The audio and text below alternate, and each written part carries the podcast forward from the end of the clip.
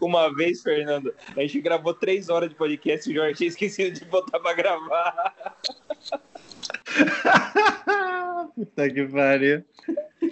E o pior é que nós só percebemos isso depois. Nossa, ficou massa esse episódio, né? Ficou bom demais. E aí depois ficou bom demais. Veio essa decepção. Esse detalhe aí. Ai, ai. Então, bora lá. Está começando o podcast Meu Exótico. Notícias, novidades, dicas culturais e tudo mais sobre manejo de pets não convencionais. Bom dia, bom dia a todos. Estamos aqui nesse projeto maravilhoso do podcast. Temos hoje um convidado especial que tornar-se um membro. Bom dia, Renatinho. Ah, eu que sou convidado? Bom dia. Não, não. convidado é outro. Você já é membro. Já é de cá. Tem que guardar a surpresa pro final, né? Bom dia, Jorge. Bom dia, convidado especial misterioso, que tu vai ver antes de ouvir o podcast, mas tudo bem. É. Bom, a gente está acompanhado aqui do Fernando Mendes, do canal Meu Exótico. Bom dia, Fernando. Como é que estão as coisas aí? Tudo bem?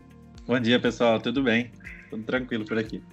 Bom, o Fernando é o nosso novo membro do, do podcast. Vamos partir agora para a segunda temporada aqui, junto com o Renato e o Fernando. É, o Fernando que chegou agora e já reestruturou o podcast, né? Conta aí, Fernando, como que vai ser a partir de agora. Exato, gente. Eu, pô, primeiro eu queria agradecer muito o convite do Renato e do George de estar aqui. Já era muito fã do Tribo Reptiliana, que é o podcast original dos meninos e tal. E aí nessa reformulação a gente faz o do exótico, né? E aí a gente passa a usar as plataformas do meu exótico e tudo mais e ampliar um pouco mais isso. Então muito feliz em estar aqui, em poder contribuir, como todo mundo sabe, não sou nem biólogo nem veterinário, então minha parte aqui é muito mais mesmo tentar produzir conteúdo, ajudar a estruturar isso da melhor forma possível, né, para a gente acessar cada vez mais pessoas aí nesse nosso mundo exótico aí de, de pets não convencionais.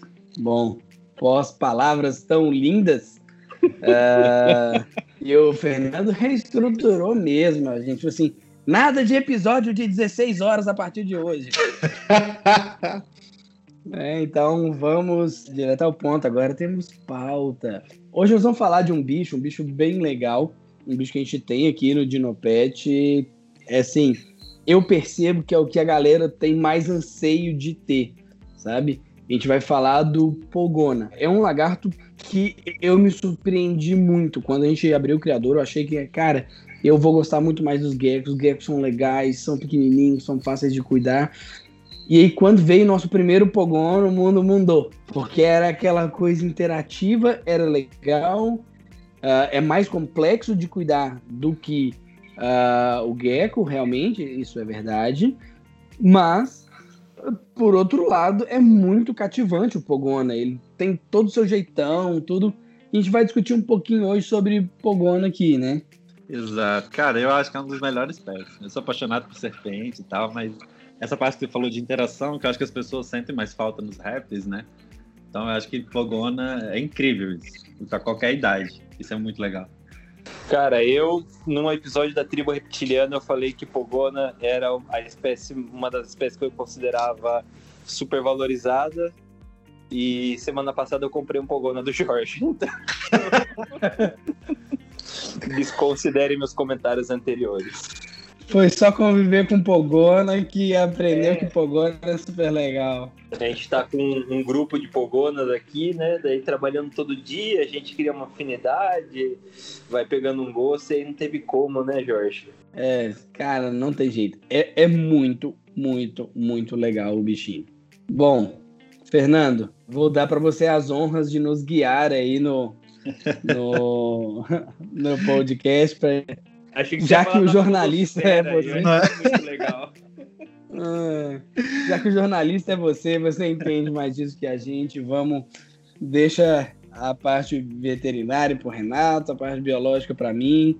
Uh, essa parte de fazer todo mundo entender o que a gente fala, eu vou deixar para você, beleza?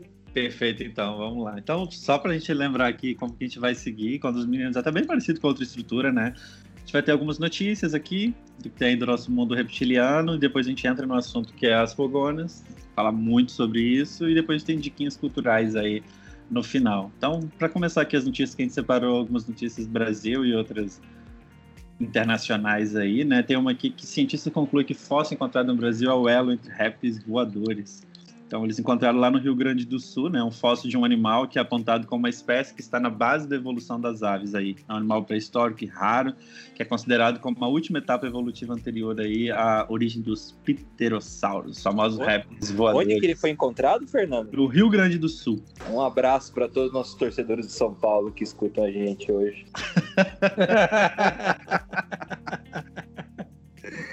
É, é, como você vê essa questão de evolução de répteis, né? Tem, tem muito a ver isso, né? Jorge, que é biólogo, aí, essa questão de perder a pata e tudo mais. Sim, sim. Então, uh, na verdade, o grupo dos répteis é um grupo bem gigantesco, com características das mais diversas, assim, que a gente vai ver a gente chama né, de algumas características derivadas, né, umas características que foram adicionadas a esses animais após o processo evolutivo. Então, por exemplo, quando as serpentes perdem as patas, ou, ou alguns lagartos perdem as patas ali. Isso é um caráter derivado, isso não é comum de todos os répteis, né? E isso é bem importante. Quando a gente fala desse elo de ligação entre répteis e aves, a gente tinha um bicho que foi bem emblemático para isso, foi a, o Archaeopteryx foi o primeiro dinossauro encontrado com penas de verdade, né? Então, é, essa presença da pena, ela é bem marcante no grupo das aves. E isso, quando você tem esse, esse achado do Archaeopteryx, você firma mais uma ligação ali. Se a gente for ver filogeneticamente, né, as relações de parentesco entre os crocodilianos e as aves são bem grandes. Muitas vezes a gente esquece que ali no pé da galinha a gente tem escama. A gente vê o corpo dela recoberto de pena, tudo, mas você, assim, ah não, réptil é quem tem escama. E quase todo mundo, na hora que fala isso, esquece do pé da galinha. Nossa, né? eu nunca imaginava que aquilo era uma escama. São escamas. E... Comendo escama desde a infância sem saber que estava se alimentando de escamas. Né? Quase um gecko, né? Come a própria pele. pois é, então ali a gente tem uh, aquilo, aquela, né, aquele ali no pé da galinha são escamas. Então é um, um link que se fazia, e aí com o achado do Archaeopteryx conseguiu uh, trazer um pouco isso, né, a presença da pena, e a gente tem agora uh, mais uma identificação dessa parte dos, dos dinossauros voadores com as aves. Tem um vídeo do. Acho que é do Museu do Smithsonian, que vai trazer que, na verdade, a era dos dinossauros nós estamos vivendo agora. Justamente nesse link entre uh, aves e dinossauros. Então, pensando aves como um grupo irmão ali. Na verdade, dinossauro vai ser muito mais complexo a gente achar o grupo irmão. Então, a galera da biologia vai pegar no meu pé disso. E dinossauro uh, é muito mais do que. Uh, é muito mais restrito do que todos os répteis que viveram lá para trás. Mas vamos, vamos trazer para o popularzão. Então, se aves são ligados a dinossauros e eles são dinossauros que sobreviveram, a gente está vivendo, na verdade, agora a era dos dinossauros.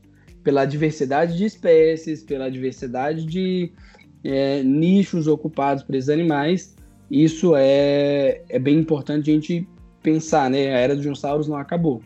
É, e para quem fala, só para um, só para parecer que tem um veterinário aqui, para quem fala que é, isso é coisa de biólogo, tá? Não, isso é muito coisa de veterinário também, porque a gente sabendo as características evolutivas, de onde vieram, né? Por exemplo, hoje a gente sabe que aves são répteis, Uh, e todo mundo descende dos dinossauros lá, as aves, como o Jorge explicou, aí, são dinossauros vivos, só que isso tem uma, uma implicância muito importante para a gente, para os veterinários, porque, por exemplo, uh, as, os medicamentos, o metabolismo, as fisiologias, elas são muito mais fáceis de serem comparadas, extrapoladas entre, entre é, espécies que têm antepassados comuns ou que têm uma origem evolutiva semelhante.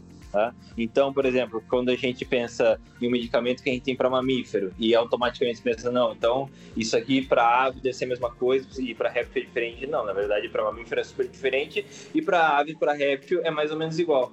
Né? Mais ou menos igual, é lógico. Tô, tô forçando um pouco, mas é muito, é muito mais próximo do que se compara com mamífero. E isso mesmo nos próprios répteis, né? Que nem a gente tem ali as divisões evolutivas, né? Por exemplo, dos em relação aos crocodilianos e lagartos, por exemplo, né? É, talvez seja muito mais, faça muito mais sentido você fazer uma extrapolação a partir de uma dose de uma ave para um lagarto para um crocodiliano do que uma dose de uma ave para um lagarto, por causa da origem evolutiva, né? De quando eles saem lá de baixo. É, isso tem várias implicações práticas. Aqui de cabeça posso lembrar de, por exemplo, a, a, o pH do, do, do, estômago dos crocodilianos, que ele vai é, digerir literalmente algum, algum, alguns fármacos, por exemplo, enrofloxacina, né? Então você nunca pode dar em oral para crocodiliano, porque não vai fazer efeito.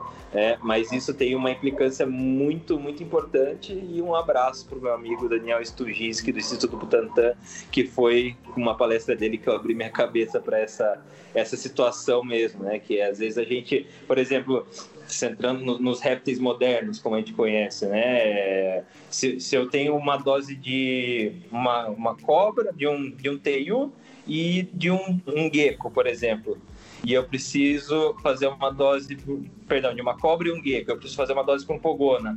É, eu, é muito, faz muito mais sentido eu pegar a dose da cobra do que do TU. Apesar do TU e pogona serem lagartos, evolutivamente eles estão em, em ramos diferentes. É, a cobra está muito mais perto do TU do que do, do, do gecko, enfim.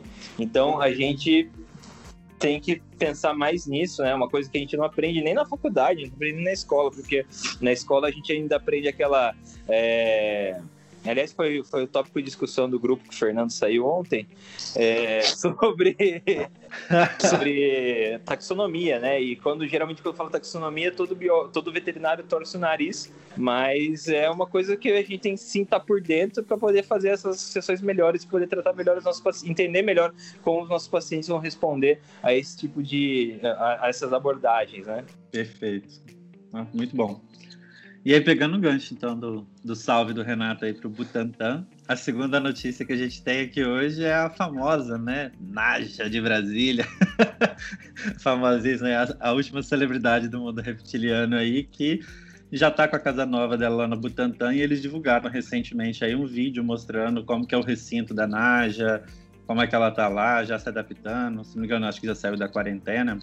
E aí vocês conferem lá no Instagram do Museu é, Biológico do Instituto Butantan. É, o, é, é, para mim era o único lugar que aquela cobra poderia estar no Brasil no Instituto Butantan, né? Uma por causa do, do, pessoal treinado e do que eles têm soro também, e outra porque não tem sentido nenhum uma naja albina no zoológico, né? E aí um abraço também para o amigo Igor Moraes, do Zoológico de Brasília, que eu tenho certeza que ele apoia essa minha ideia. E, Igor, desculpa, mas foi o Jorge que perdeu o episódio que você gravou com ele. Ai, desculpa, Igor, realmente fui eu. Perdi, foi um, um problema técnico e a gente volta a gravar de novo. uh, bom, o cara é super é inacessível, Jorge. Eu não sei como a gente conseguiu aquele episódio com ele. Agora a gente perdeu, mas tudo bem. Eu só não quero que ele pense que a gente não quis colocar. Uh, a gente Bom, regrava, a gente grava de novo. Ah, agora a gente tem o Fernando que vai ajudar a gente com isso aí a reconquistá-lo. É, não, os meninos perderam esse episódio, mas já xinguei eles agora. Vai, é... vai dar o jeito. Bom, mas falando da Naja, cara, eu acho o animal super legal, super emblemático. É muito visado aí para galera fora do Brasil. Dentro do Brasil, a gente não uh, né, vai cair lá naquela na regulamentação, que é manter animal sem a devida licença, tá? Que é o, o que na verdade não, não se pode ter, é manter um animal sem a devida licença. E a licença para animal de estimação é comprovar uma origem legal do, do animal que você tem. Pós recolhimento, acho que assim o melhor desfecho realmente é esse de Butantan, tem um museu biológico, né, que vai além do que um zoológico faz, ele também tem essa função, né, de museu e tem a função de pesquisa que esse animal pode ir para pesquisa dentro das áreas lá do uh, do Buta. E mandar um abraço pro Giuseppe, vi ele outro dia desse dando uma entrevista Fiz curso com ele, fiz uns três ou quatro cursos com ele no mesmo ano, 2009. Todos os cursos que ele em 2009 eu fiz. É, para ele aí e desejar boa sorte pessoal do Buta para manter essa Naja lá e que ela não morda mais ninguém. Amém. Bom, indo agora então para notícias internacionais aqui ainda e voltando lá na primeira que a gente falou sobre os pré-históricos aí, né? Os cientistas descobriram então uma mistura aí de tubarão com golfinho, uma espécie de réptil marinho pré-histórico que foi revelada lá na Inglaterra. É uma espécie de do gênero, né? Réptil marinho que então desconhecido, teria vivido aí até agora era desconhecido, 150 milhões de anos atrás, segundo os pesquisadores. A gente tem muito réptil marinho? Tartaruga. Tem o crocodilo e as tartarugas. Tem crocodilo marinho, vai ter as tartarugas marinhas, uh, vai ter as serpentes também. marinhas. É considerado? Tem aquelas iguanas que ficam embaixo lá, que tem até tipo um lodo nelas, algumas coisas assim na Iguana pele. de Galápagos. Isso, essa mesmo. Ela é considerada um réptil marinho ou não? Ah, vou deixar pro veterinário definir isso aí. Vocês estão pra mim é terrestre. podcast, vai ter pergunta. pra mim é terrestre o bicho. Ele vive mais na terra que na água. Na verdade é 50%. É. Vai. Vou dar minha vai. Tá, quando ele tá comendo, ele tá dentro da água. Quando ele tá aquecendo, ele tá fora. É, vou deixar pra Renata essa bomba aí. Jorge, agora, assim, na sua lógica aqui, se você falou crocodilo marinho como réptil marinho, iguana marinha também é marinha. Então pronto, fechou. é, mas que, Fernando, só que vive, assim, exclusivamente no mar, né? Fora para botar ovo com as tartarugas, são as tartarugas marinhas e as serpentes marinhas, né? Perfeito. Bom, temos uma outra aqui da NetDeal, então. Fala aqui que jacarés jovens podem regenerar até 23 centímetros de cauda decepada, segundo o um novo estudo aí. São os maiores animais com essa capacidade de regeneração.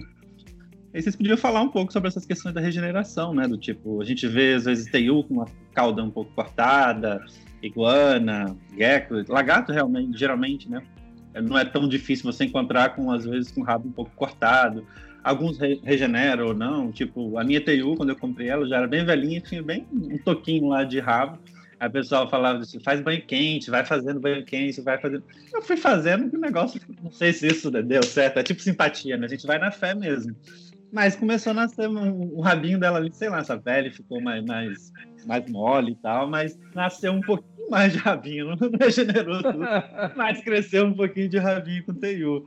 Aí vocês podiam falar um pouco sobre essa questão aí da, da, dessas regenerações aí do, dos rabos dos lagartos? Bom, posso começar, Renato? Depois você segue? Por favor, fica à vontade. Bom, Fernando, é, assim, regenerar é uma coisa e autotomia é outra. A gente precisa definir, Bom. né? Então, por exemplo, no caso de Teiu, Gecko, quem mais vai fazer?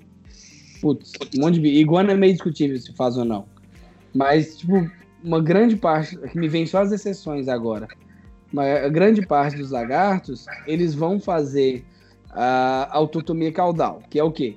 Soltar a cauda voluntariamente para fugir de um predador. As espécies que fazem isso com eficácia, elas também têm essa regeneração de cauda muito eficaz. Então, por exemplo, Teiu, eu tive uma Teiu que fez autotomia, ela tinha mais ou menos uns 4 anos quando ela fez autotomia, e aí o bicho voltou, assim, ficou o caldo do tamanho normal. Mas também, mesma idade, que fez autotomia e não cresceu. É, esses dois TIUs que são exemplos que eu tenho, assim, que eu vivi os dois exemplos, um numa instituição e o outro na minha casa. O que, que foi a diferença? A disponibilidade de alimento e condição ambiental. Então, lá em casa, nessa época, eu conseguia comprar Solar Glow, é aquela lâmpada da Exoterra, que é o VA, o VB e calor. E quando eu recebi meus TIUs, eu comprei eles com 4 anos, e os bichos tinham, sei lá, 350 gramas, porque o cara não tinha condição de dar rato, aí um outro ele dava morango para ver se ficava mais vermelho e tudo.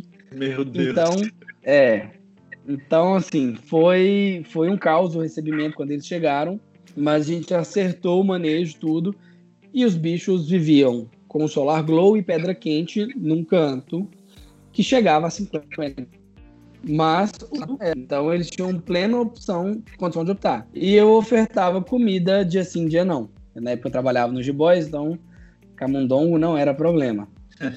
é... E aí, o que, que eu vi? O meu TU, em três meses, a cauda tava tamanho normal. Mas o bicho tava super puxado. Comia dia sim, dia não, três camundongos, né? E o bicho tava crescendo, indo, e foi.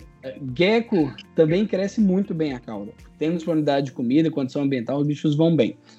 Outra coisa é regeneração fora autotomia caudal. Porque, por exemplo, jacaré não faz autotomia caudal. Discute-se muito se iguana quebra a cauda ou faz autotomia caudal. Discute-se muito, por exemplo, os elodermos, os de gila, eles não fazem autotomia caudal. Os pogonas, eles não regeneram cauda. Então, tem que se dividir isso. Essa capacidade de regenerar, ela não é comum a todos os lagartos, e eu gosto muito de diferenciar os que fazem isso naturalmente, devido a essa estratégia de autotomia, uh, dos que fazem isso sem autotomia. Beleza? Viajei muito, Renatinho. Fui muito não, longe. Não, não, viajou não, né? Mas é. Vocês leram o paper mesmo? Não. não. Olha só os caras. O problema é seu. Quem mandou passar o paper? Falta, preparo cara, é assim, Vocês têm que ler para responder. Eu achei, assim, minha modesta opinião, meio furado o paper. Porque, assim, Uh, e ele mesmo fala, né? Ele fala: todos os seres vivos têm capacidade de regeneração. A gente, quando tem uma ferida, um machucado, é, que forma casquinha depois cresce a pele, é uma regeneração, né? Agora, o que nem o Jorge estava falando de você poder voltar aquele. você regenerar uma parte e ela continuar funcional do mesmo jeito, por exemplo, um braço, que nem os axolotes fazem, é, já é uma coisa diferente. O que aconteceu foi que, assim, de anos e anos recebendo jacaré, vendo jacaré, não é nem jacaré, né? É alligator, né? Lá é, é outro, outro tipo de bicho. É, mas enfim, é, eles nunca tinham visto, eles viram esse, uh, eles fizeram os exames lá, né? Eles viram que não tinha é, músculo, músculo esquelético, ou seja, era só tecido, era um tecido mais fibrosado, mesmo como se fosse uma cicatriz né? E em, em, filhote, né? Eles conseguiram algumas coisas uh, em outros filhotes. Então, para eles, uh, uma possível a explicação foi que os filhotes são mais uh, vulneráveis a predadores, por isso eles podem ter algumas vantagens evolutivas em relação aos adultos, porque nunca foi existem milhões de casos de, de alligator, jacaré, crocodilo com cauda amputada e nenhuma cresceu, adulto, né? É, então talvez seja isso. E na verdade o que pode ter acontecido também é assim, uma coisa bem, bem pontual mesmo, tipo uma, uma proliferação celular ali, que, mas não, não necessariamente uma regeneração, né? E muito menos uma autotomia, como o Jorge pontuou aí. Né? Então, para mim, é, não sei, eu achei meio furado, mas, enfim, daí a notícia. Perfeito. E se, se, a lenda for melhor que a verdade, que imprima-se a lenda. Ontem a gente estava até no outro grupo conversando sobre isso também. Assim, Nossa, você viu um artigo que saiu? O pessoal assim, gente, mas esse pessoal tem que parar também de achar que tipo, tem um artigo. Aí, principalmente para quem é leigo, não é pesquisador, talvez não entende, pega aquilo como uma verdade, né? E é o que o Renato falou. Às vezes, tipo, a amostragem, a metodologia não foi a melhor, então mesmo sendo um artigo científico, às vezes há espaço para falhas também, né? Ou para questionamentos aí, né? E que isso é o legal da ciência. E, e assim, é, é, é, um problema que eu vejo com os meus estagiários, né? Com os artigos que eles acham no Google. muitos, muitos artigos são. Assim, você tem que ver onde foi publicado, quem publicou. É, é, que nem jornal mesmo. Você tem jornais ótimos e tem jornais horrorosos, né? O jornalzinho de metrô. o Fernando que tá em São Paulo tá mais Sim. Então, assim, só porque tá no jornal não quer dizer que é verdade, né? Você tem que dar a fonte. Com certeza. Eduardo Batista, no Palmeiras em 2014. Só falando disso, né? Tem, e principalmente no cuidado com relatos de caso. Sim. Porque relato de caso uma vez aconteceu. Obrigado por ter quebrado é. meu meu plot twist. Então, vou acabar de quebrar o seu mundo. Você ia falar da cobra comendo uva. Eu não ia falar, Tem mas um é um ótimo exemplo.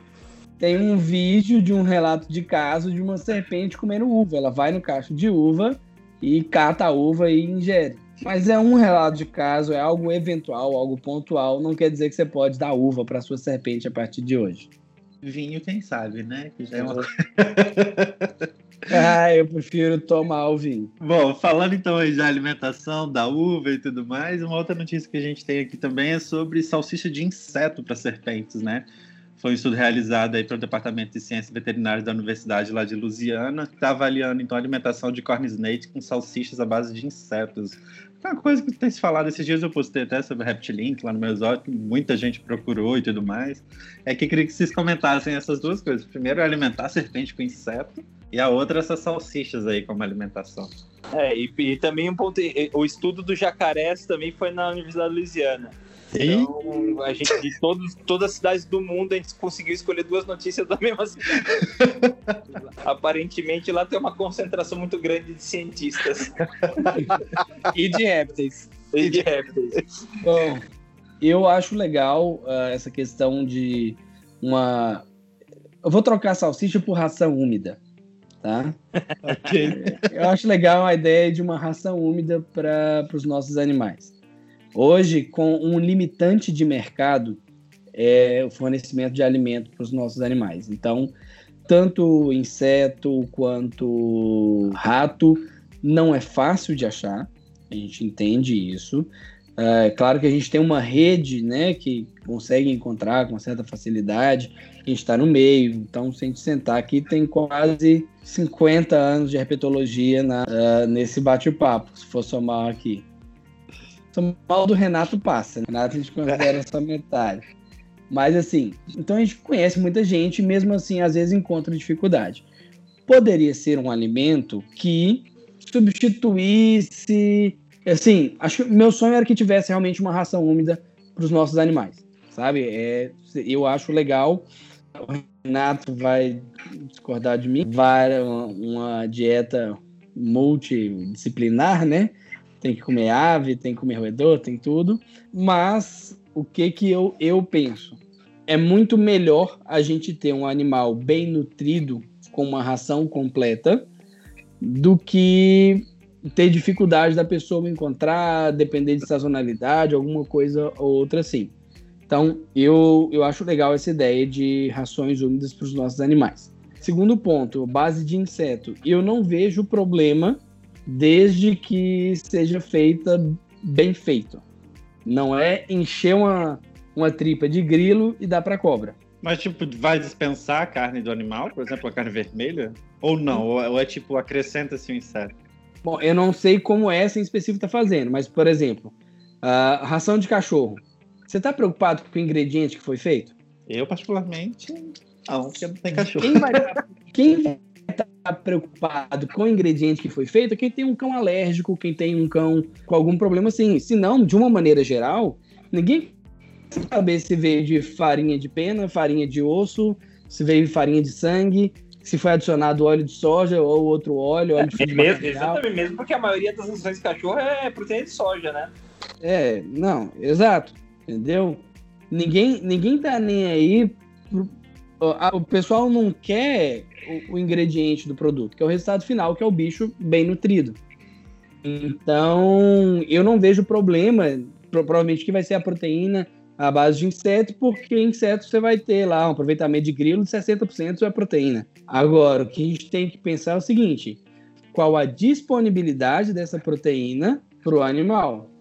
Não adianta a gente encher de proteína uma proteína que o animal não aproveita. Então, por exemplo, farinha de pena é extremamente proteico, mas pouquíssimos animais conseguem digerir e acessar essa proteína.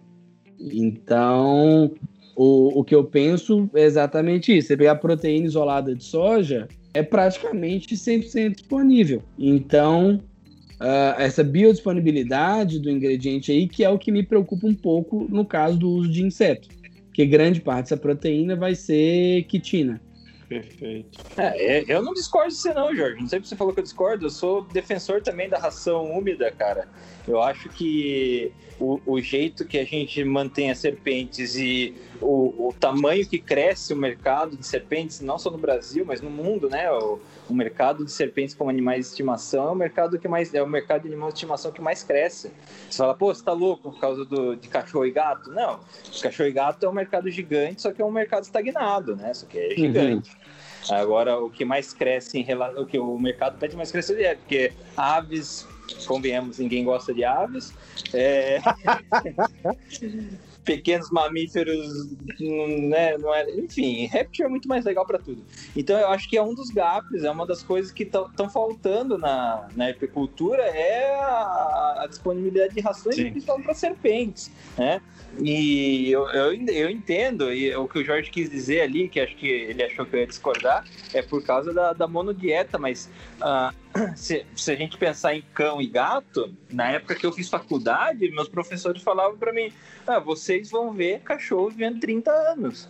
Porque na minha época os cachorros morriam de desnutrição. Assim, eles tinham problemas cardíacos, problemas renais, mas tudo relacionado a, a, a problemas nutricionais né?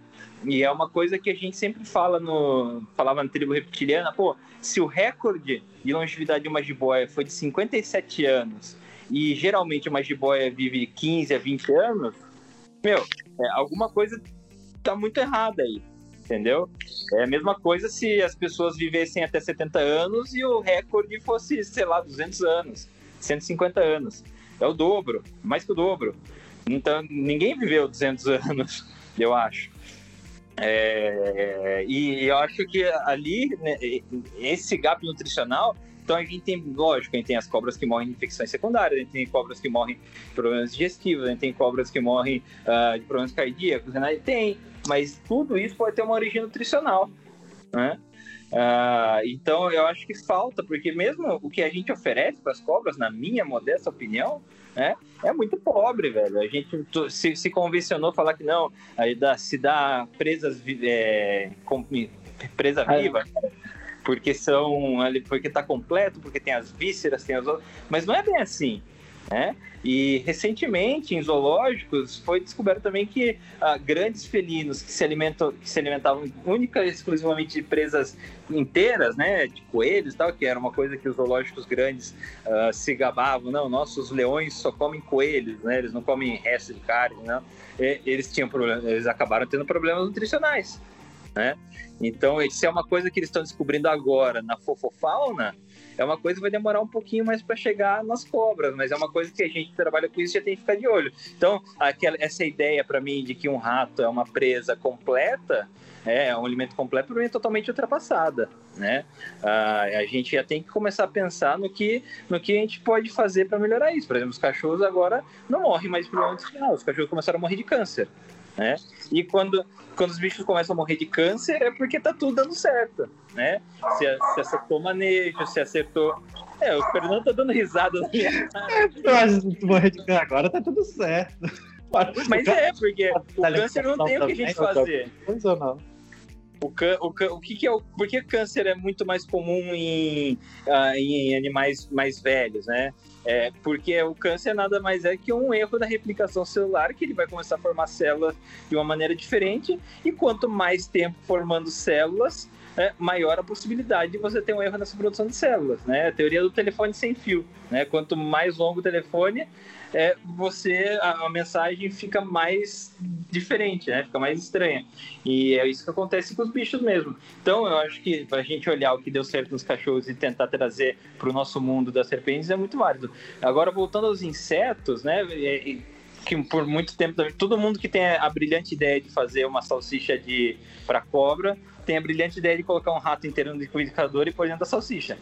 Então, assim, eu não é sei qual que é a diferença prática nisso, né? Talvez, sei lá, para você armazenar, tua mãe não ficar tão brava assim, que você tá congelando o rato na geladeira. É, mas ela vai ficar super feliz se você tá usando o liquidificador dela para bater um rato, né?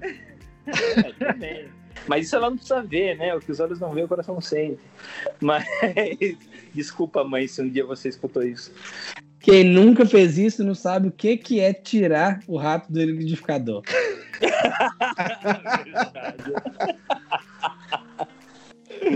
É, é complicado. E adicionar água nunca é bom. Então, eu acho assim, só para só fechar o raciocínio, é, a, a, gente está tá partindo no meio que não é sustentável. Para a gente ter cobra, a gente tem que ter muito rato. E se a gente tem cobra porque não, não quer trabalho, não quer um bicho é, que ocupe muito espaço, não quer um bicho que gaste muito, você acaba sustentando uma, uma indústria que produz rato, e produz rato é uma coisa. É, você tem vários animais por, num, num espaço pequeno, tem a questão do bem-estar animal, né? assim, não tem como negar que rato de laboratório tem muito pouco bem-estar animal, mesmo os bichos sendo, sendo criados e, e falar para você que você gosta de bicho, mas você gosta mais da sua cobra, você gosta do seu rato, é assim, filosoficamente errado, né? Você tá. Aí eu sou filosoficamente errado, eu gosto mais da cobra que do rato. É, então, é, é, errado se você gosta de animais, né? Você não gosta de animais, você gosta só cobra. E quando você gosta de animais, eu entendo que você tem que gostar da natureza e todo o ciclo, enfim. E enfim, eu tô falando tudo isso só para dizer que a produção de insetos é muito mais sustentável né, do que a produção de rato. Porque eu, a gente tem várias técnicas de produção de inseto, e insetos são conversores de lixo em proteína de qualidade excelentes. Inclusive, tem, tem empresas que apostaram milhões nisso, porque um dia essas pessoas acham que a gente vai viver de proteína de inseto. Né? Então, tem empresas no mundo inteiro, e não só, na, não, não só no, no na, na, China, no, na Ásia, nos Estados Unidos, na, na, na Grã-Bretanha. Aliás, a, o Reino Unido aprovou no, no, final do ano passado o uso de insetos como fonte de proteína principal para ração de peixe e de, de aves. Né? E já para cão e gato, já tem uma marca no, no, no, Reino Unido que vende a ração de, de cachorro com proteína de inseto. Ela custa quase o dobro da ração normal e a procura é muito alta, justamente por causa desses valores aí de sustentabilidade, valores ambientais que estão surgindo na Europa do Macron e da, da Merkel que eles valorizam isso muito na indústria, né? Tanto é que no, no Covid, os fundos emergenciais para empresas foram só para empresas que eram sustentáveis. Então, são, são, são novos modelos de negócio que estão se adequando à nova realidade do mundo pós-Covid. Então, assim, para mim, isso é muito crista da onda. Tanto que esse artigo aí que eu coloquei para a gente discutir sobre os insetos né, saiu na, na, na edição de dezembro da Herpetology Medicine and Surgery, ou seja, é um artigo super, super fresco. Se eu não tivesse dormido nas duas últimas semanas, era para a gente ter falado disso muito antes. Só que é, é, um conjunto de coisas aí. Por isso que eu achei tão interessante esse artigo. É sustentabilidade, é mundo pós-Covid, é, é, é respeito aos animais também, né? E uma, uma, alternativa muito sensata ali e aparentemente pelo trabalho a aceitação das, das salsichas da, da ração úmida base de inseto foi melhor do que a aceitação de camundongo. Então, hum, aí, aí é um ponto que eu discuto, Renatinho. Não, mas sabe por quê? Porque eu acho que a proteína de inseto para um filhote foi feita com corn snake filhote, o trabalho. Eu imagino que esses bichos comem inseto pra caramba. Imagino que seja muito mais fácil digerir um inseto do que digerir um rato. Sim, mas a, a questão é: você já tentou oferecer pros bichos? Ah, essa que eles fizeram não, porque eu não tenho não, não. receita. Sal, não, salsicha de, de bicho, de tipo reptilink, essas coisas, fazer. Cara. Mas que bicho você tentou? Tentei com salamandra e tentei com umas cornes que estavam de hospedagem aqui. E nem as cornes? Uma corne pegou de 5. Ah, tá tudo errado, então. É, é assim, eu, eu, meu medo realmente é a aceitação. Porque... Cara, mas, mas, lá nos Estados Unidos eu vejo muita gente usando e só de boa. De boa. Eu tava na live que a gente fez que eu fiz com o Puff também. O Puff tava falando que ele tem um conhecido aqui em São Paulo que faz há anos pros bichos dele, mistura de ave com rato e tudo mais, e que o caso dele, desse caso específico, tipo, os bichos dele pegam super bem. É, eu, eu vejo inúmeros problemas técnicos aí. Por exemplo, se a Golda, você vai dar um pra Golda, Fernando, se ela vai constranger uma salsicha dessa. Não, vai, ferrou. Ela morra de enrola. Acabou. Cara, acabou. Acabou. É, a, a minha coisa é, é, exatamente, eu acho assim, os que eu já vi até hoje se alimentando, não faz constrição. Porque se fizer constrição, provavelmente, tipo, a minha BCA, toda vez que faz constrição amarrada, mesmo, apaixonado, o rato explode. Imagina uma salsicha. Vai, eu, eu acho assim, estamos caminhando. Eu acho legal a ideia, eu gosto, mas eu acho que ainda tem muito a evoluir para a gente falar assim, olha, é um produto recomendável, vamos botar para todo mundo. Para lagarto já é diferente. Porque lagarto, TU, por exemplo, tudo que você põe no prato, o bicho come. Você tá, ele está acostumado a comer naquele prato, tudo que você pôr naquele prato, ele vai comer. Uh, pogona, a gente introduziu algumas rações aqui, é o que está no prato. O bicho condiciona comer daquela maneira, aquilo ali. então é muito mais fácil uh, a aceitação. Agora, para a serpente, o meu medo é esse de aceitação mas nada que o tempo não dirá pra gente qual é a receita do sucesso, né? Não, um xixi de rato em cima da Vocês estão pondo empecilho numa ideia maravilhosa. Não, eu acho maravilhoso. É muita gente mesmo que tem essa preocupação, eu acho, de achar, ou quando tem o bicho, esquece, né? Porque tem muita gente esquece que antes de comprar a serpente, tem que ver onde você vai ter comida para ela. Então, é uma coisa que eu recebo, principalmente da região norte e nordeste, lá no meu exótico, é do tipo, aonde eu encontro? Conhece algum biotério que entrega aqui, que não sei o quê? Porque eles não conseguem. Aí, tipo, vai para codorna, vai para onde que eu acho rato, o que que eu faço, o que que eu posso substituir, pode dar pintinho. E vai. Então, acho que isso, como o Renato estava comentando no início, né, sobre a sustentabilidade do mercado, é uma coisa que precisa ser estimulado, né? Precisa ser fomentado aí a abertura de biotério. É, agora vocês imaginam o primeiro cara que, que pensou em fazer uma ração para cachorro. Os caras também falaram, falaram que ele era louco. Falaram, meu, mas a gente tem cachorro justamente porque tem sobra de comida. Tipo, qual que é o sentido? Por que, que a gente vai fazer isso? Daqui a um tempo, aí os, alguém deve ter falado, então daqui a um tempo não vai ter mais cachorro, porque não vai ter por que ter cachorro. Perfeito. Bora entrar então no nosso do dia? Bora! É porque o Fernando prometeu pra gente não fazer as gravações de três horas. Então, 40 tá... minutos de introdução. A gente conversa todo mundo, pode ficar tranquilo. É, e comeu uma notícia minha também, mas tudo bem. Então, na verdade, a do Problemas Dentais do Dragão, é gente vai falar de Pogona, né? Na verdade, eu só realoquei essa notícia para quando a gente for falar um pouco de manejo e tudo mais, de principais doenças, e a gente volta nela, pode ser? É, manipulação de informação.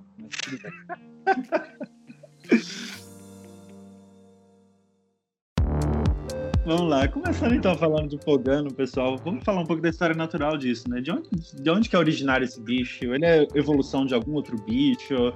Como é que é essa, essa questão dele, de onde surge, o clima na região, o bioma dele? Fala um pouco da vida desse bicho na natureza. Quer começar, Renatinho? Eu não, quem manja de pogona é você. Bom, pogona, a gente tem diversas espécies de pogona, tá? Que, hab que habitam a Austrália. O mais comum que a gente vai ter é o pogona vitíceps, tá? Que é o pogona comum. É um animal que vai viver, a gente chama de animal desértico, mas seria uma relação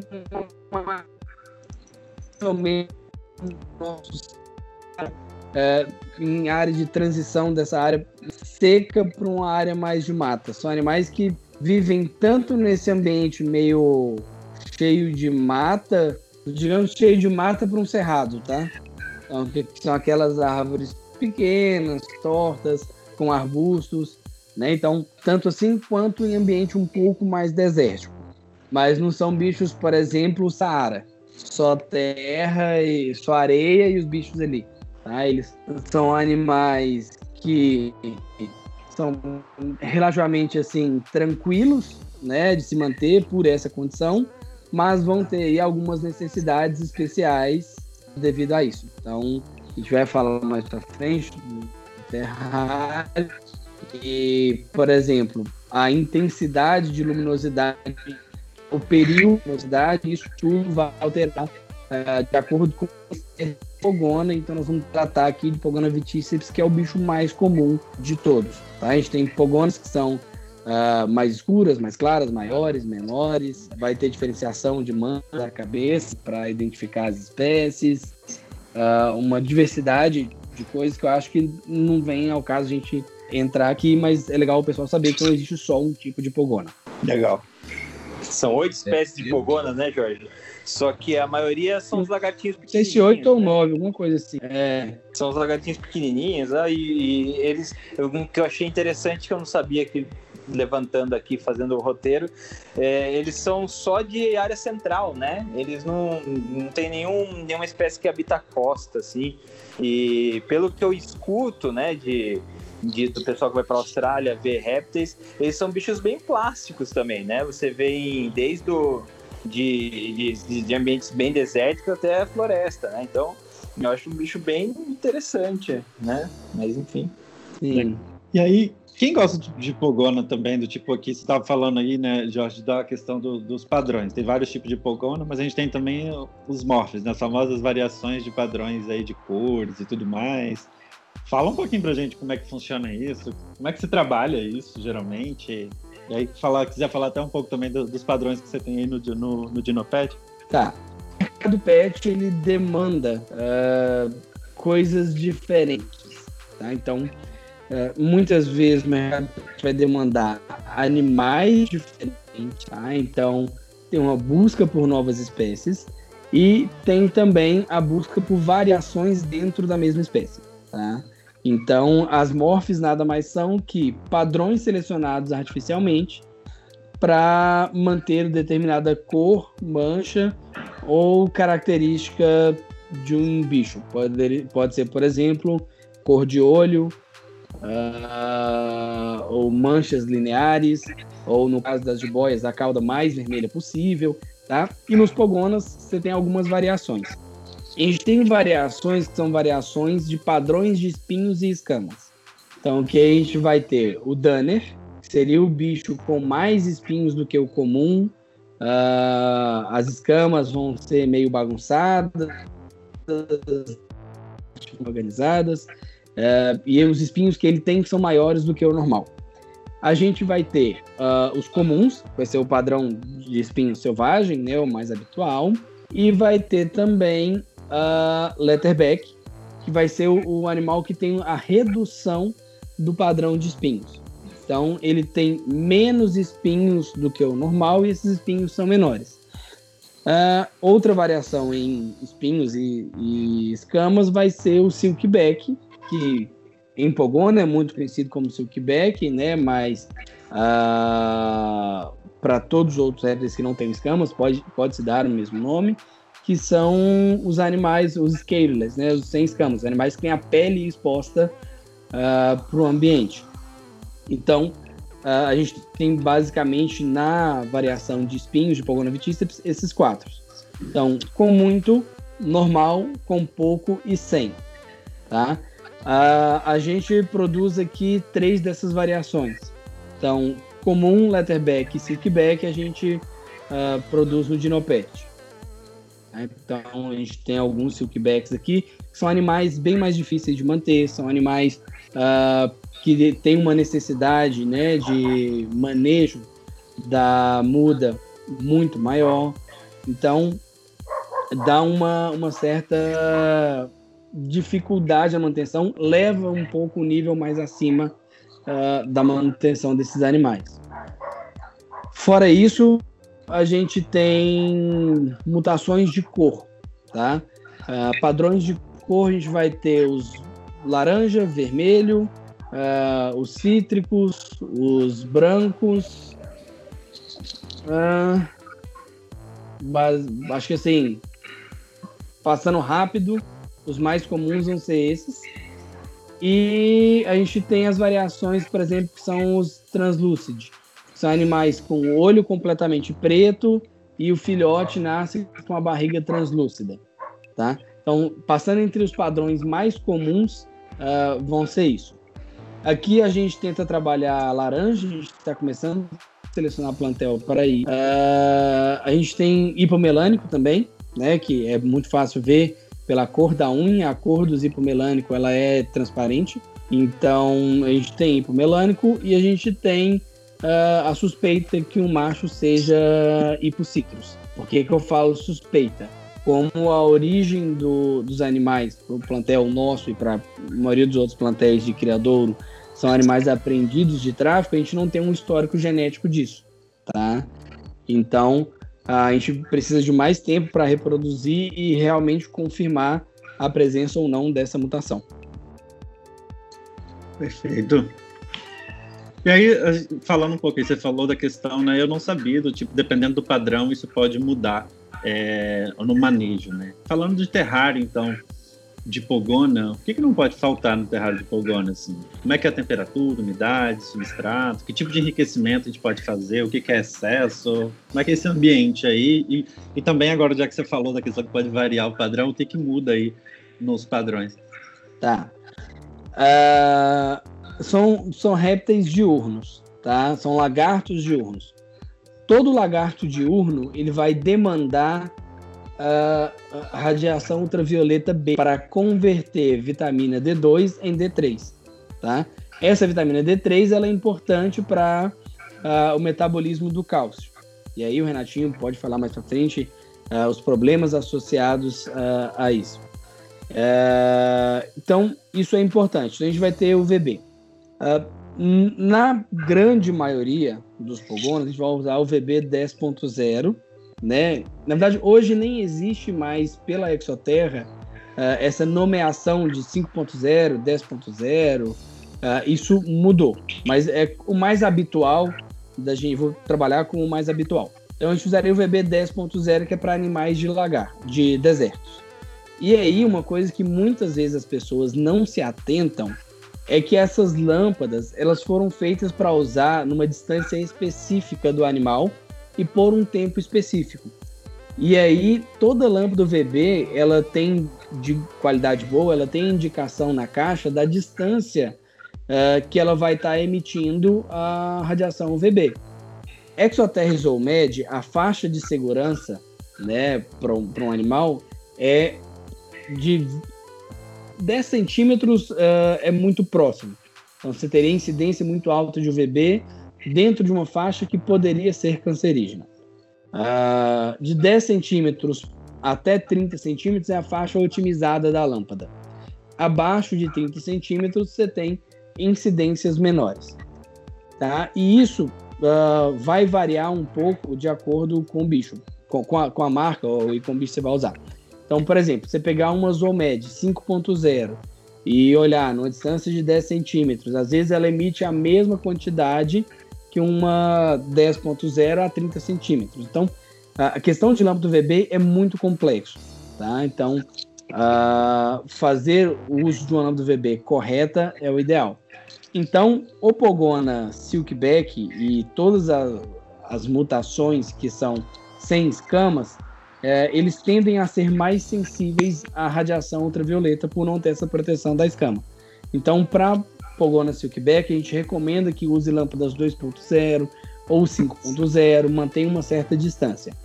No terrário desses bichos não pode faltar lâmpada UVB, ah, uma plataforma de aproximação da lâmpada UVB, ah, um local onde esse animal possa esconder da radiação, tá?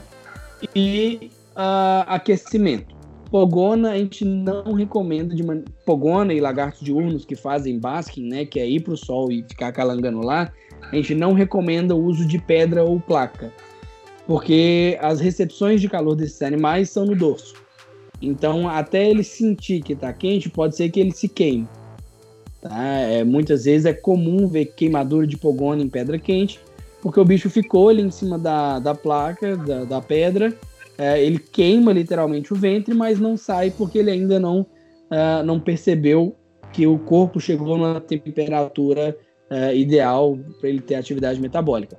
É, e não é só, só parênteses aí, e não é porque o Pogona é burro, é porque você é burro. Porque o Pogona evolutivamente teve milhões de anos lá para desenvolver um sistema que ele conseguisse detectar o calor pelas costas. E aí você vai e compra um bagulho que aquece a barriga dele. Tá? Então, porque é, é, muito comum isso, cara. Não, as cobras e os lagartos, eles são meio burros, né? São, eles não veem que estão se queimando. Não, eles sabem, só que, né, você que é burro de pôr uma fonte de calor que não é que eles evolutivamente se desenharam para essa fonte de calor. É, e eu vejo É, não, é, mas eu vejo inclusive algumas pessoas do tipo, quando não tem a lâmpada ainda, falo, não, mas eu faço sessão de sol todos os dias. Eu pego e boto o bicho lá fora e tal. E às vezes você pode colocar em cima de uma superfície que está muito quente por conta do sol, e isso também vai prejudicar ele, assim como a pedra, né? É, isso é uma coisa que a gente não recomenda. Isso é uma coisa que a gente não recomenda, o banho de sol. Tá? É legal um banho de sol, é, mas ele não pode ser a única fonte de UVB. Ninguém hoje em dia tem duas horas por dia, sete dias por semana, para ficar sentado olhando o animal tomar banho de sol. Não, e, e, e, lagarto não é planta, né, velho? Se coloca no sol, ele começa a fazer os negócios. É, é, um, é, um, é um processo fisiológico, metabólico ali, que outros fatores, incluindo o estresse, vão afetar o rendimento desse, desse tempo que ele está tomando sol. Então, às vezes, o bicho está lá no sol, só que o corpo dele está preocupado em fugir, está preocupado em, meu Deus, eu estou exposto, meu Deus, eu estou fora da minha casa. Então, metabolicamente, ele está se preparando para uma situação de estresse, ele está acumulando energia para poder dar no pé. Né? Então, ele não vai absorver, ele não vai fazer as conversões que ele precisa fazer no sol. Então, eu acho assim, eu acho bem errado isso de pôr o bicho no sol. É, e aí, é, é e aí a questão até do tipo, tem gente. Aí o bicho abre a boca. Que sinais eles dão também, né? Porque Parece que o lagarto, quando ele está com um lugar muito aquecido, ele geralmente fica com a boca aberta para refrescar um pouco, né? Porque ele está com excesso de calor ali. Aí tem gente que acha, cara, que bonitinho, ele está rindo para mim. Quais são os problemas que a gente tem também, o, o, Renato, dessa falta, né? Do tipo, se ele está tomando só sol, não está tendo radiação suficiente, que tipo de problema ele pode, de doença e tal, que ele pode desenvolver? Cara, a maioria dos problemas que você tem de, de polvonas, pelo menos na minha experiência clínica, são problemas metabólicos, né? De o bicho não, não tem uma qualidade de, de radiação e acaba desenvolvendo problemas como, por exemplo, o, que, que a, o bicho fica mole, os ossos do bicho ficam de borracha, né? Então esse é um problema bem grave, é uma coisa que dói muito, né? Teoria lógica, eu não sei como que dói porque eu não sou um pogona, mas é, é, a gente sabe que em humanos esse tipo de doença é um tipo de doença muito dolorosa que leva a fraturas patológicas e, e não é só o osso, né? não é só porque o bicho fica mole, né? ele tem todas as funções metabólicas comprometidas por causa do problema do metabolismo do sol, porque é um bicho que não foi feito para viver na ausência da radiação, ele foi um bicho que foi feito para ter essa radiação direta, então é, os problemas são bem sérios, né? E assim, às vezes não é nem o cara que está cuidando errado. Às vezes o, o, a pessoa que vendeu, enfim, onde ele leu, falou que era banho de sol era suficiente, ou falou que ela não falou que a lâmpada precisava ser trocada a cada seis meses, ou enfim, é, todos esses problemas técnicos. Então, por isso a informação é muito importante, porque a maioria das pessoas que compram Pogona, eu imagino que compram Pogona querendo dar o melhor que eles podem para esse Pogona, ou pelo menos o básico, né? E isso é o básico do básico. Né? É, exatamente. Então, Uh, por exemplo, a gente sempre recomenda a leitura do manual de criação. É uma obrigação do criador o fornecer. Tá? A gente não, não é só porque a gente é o meu mais bonzinho que todo mundo.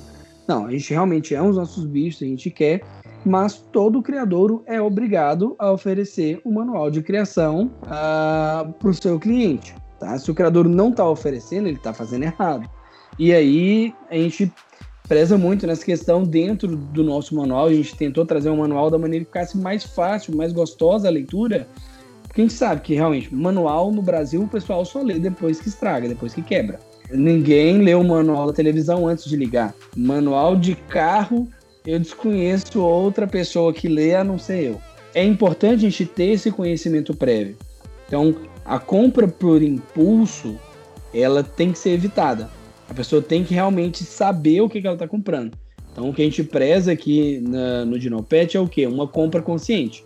Então, que a pessoa saiba o que, que é, saiba né, muito bem o que, que ela está levando para casa, qual a responsabilidade.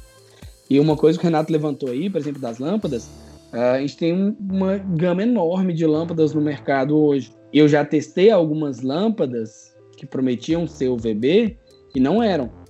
E o cliente não tem acesso a isso. Um equipamento para testar a lâmpada UVB está falando hoje aí, se conseguir trazer de fora, na casa de 250 dólares. Com dólar do jeito que tá, sei lá Uma quanto casa. vai dar. Cara, eu não sei nem calcular. 7, 8 reais um dólar. Uh, então, assim, é algo difícil, a maioria das lojas não tem, uh, a maioria dos fornecedores não entregam o, esse laudo de que emite o bebê, a intensidade que emite. Então, o que eu faço? Eu corro para as marcas, então eu vou nas marcas confiáveis.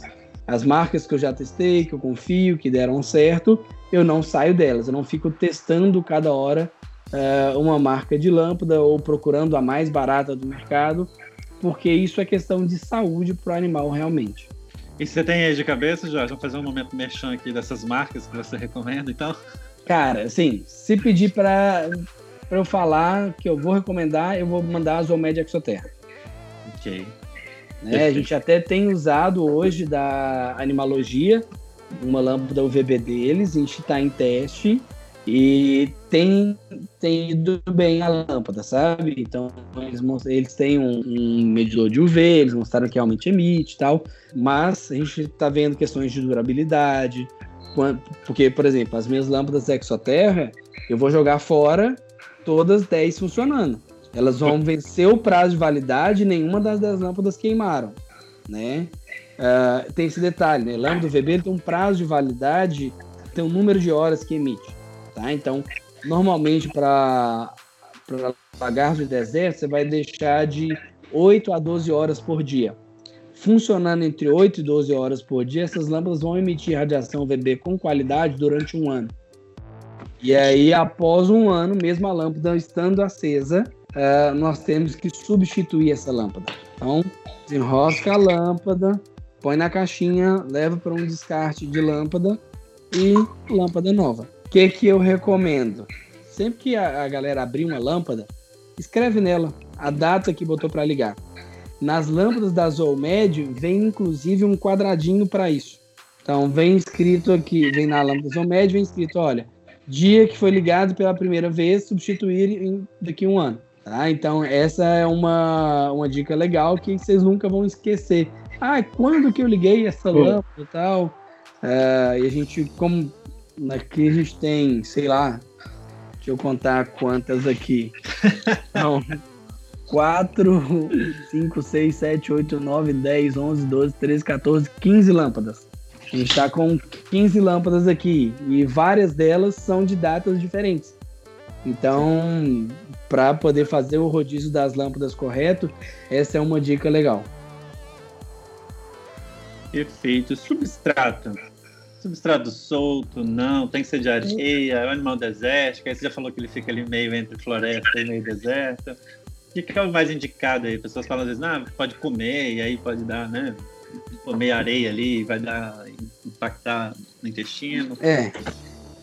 Uh, quer falar, Renatinho, de substrato? Você ah, fala, você é o mais indicado aí. Bom, substrato existem a, algumas questões que são mitos, outras questões são verdades. Eu acho legal a gente esclarecer. Por exemplo, substrato solto vai permitir o animal uh, expressar mais comportamentos naturais. Então, cavar, uh, se enterrar. A Exoterra tem um, não sei se da Exoterra da Zomed, tem um excavator, que é um substrato para, mineral para pogone, tipo uma areia, que você vai por, sei lá, uns 20 centímetros dela e o Pogona vai desenhar o terrário dele como ele quiser. Então ele cava, você pega areia, umedece, põe na proporção certa, você pode fazer tocas tal, mas permite a ele que ele cave e faça as estruturas que ele queira, tá? Então isso é legal, é legal, eu gosto. Mas quando se usa areia, que não sejam essas areias específicas para pogona, né? Porque tem uma granulometria específica. Uh, então, quando a gente está falando de areia para pogona, ela é bem mais fina para que caso haja alguma ingestão uh, acidental, não não venha causar problemas. Então, areia de construção é uma granulometria bem mais grossa que provavelmente vai causar problema. Seria interessante, ah, então... tipo aquela areia de aquário? Tipo, na Sandboa aqui eu uso a, granula, a, a granulometria de 00, por exemplo. É bem fininha, bem fininha mesmo. Sim, e eu até recomendaria. Mas e qual que seria a outra recomendação? Uh, eu não vejo problema, assim, de usar areia como um substrato, a não ser que o bicho comece a ingerir essa areia, tá? Uh, mas a alimentação tem que ser feita completamente fora do terrário. Então, o animal vai sair de alimentação, vai ser feita alimentação lá, depois. Só que se você não oferece uh, os minerais na quantidade uh, que vão ser o suficiente para esse animal, ele vai buscar em outra forma. E ele vai buscar lambendo areia. Então tem esse, essa questão tá? Uh, e aí o animal lambendo areia não vai dar bom. Ele vai, vai, vai impactar. Então, questão de suplemento mineral, cálcio, essas coisas todas, assim, é evidente. Você botou o bicho num lugar, o bicho está com uma deficiência de cálcio, ele não está ingerindo o suficiente. Você botou ele num lugar que tem areia, ele vai começar a lamber areia. Isso é um comportamento bem comum desses lagartos. Inclusive, existem algumas areias suplementadas com cálcio e tal, completamente dispensável se você mantém o animal com suplemento de cálcio ofertado da maneira correta. Tá? Perfeito. É, eu gosto, eu uso aqui no criatório Lignocel, porque, primeiro, Lignocel para mim é fácil, porque eu moro do lado da fábrica. 15 minutos eu, né, da fábrica, da importadora. 15 minutos eu tô na importadora e pego lá e trago para cá. Então, lignocel e aspen para mim é fácil. É, eles permitem os animais a cavar e permitem ele né, recompor o terrário, mais ou menos da maneira que eles querem. E caso seja ingerido uma, um negócio de lignocel, ele vai, vai promover movimentação no estômago, ele não vai travar. Tá? Isso eu recomendo só para animais maiores, acima de 200, 200 gramas, assim, já são animais jovens adultos. Uh, filhote a gente mantém substrato de papel para não correr nenhum risco. E aí a gente usa papel craft e, mais ou menos com 230 gramas eles vão para uh, uh, de recria para poder uh, ficar lá. Uh, só uma questão, você perguntou de viveiro, eu esqueci de falar de tamanho de viveiro. Boa.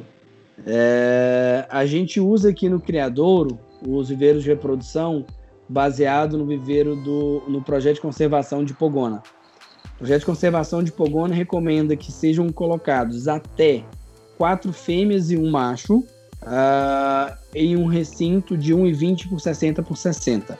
Por que, que eu falo até? São animais individuais são animais que vivem normalmente solitariamente, tá? Em fase reprodutiva ou grupos reprodutivos podem ser mantidos dessa maneira. Então, qual que é a nossa recomendação para o cliente? Mantenha os seus animais individualizados. Socialmente é melhor. Uh, socialmente, eles não vão sentir falta de conviver um com o outro.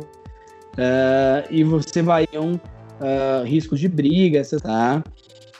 Uh, e um outro ponto a se levar em consideração é quando os animais estão. Todo lagarto, praticamente todo lagarto, ele vai segurar a fêmea mordendo uh, para acasalar. E quando uh, o macho fica em excesso no recinto das fêmeas, é, pode acabar machucando a fêmea.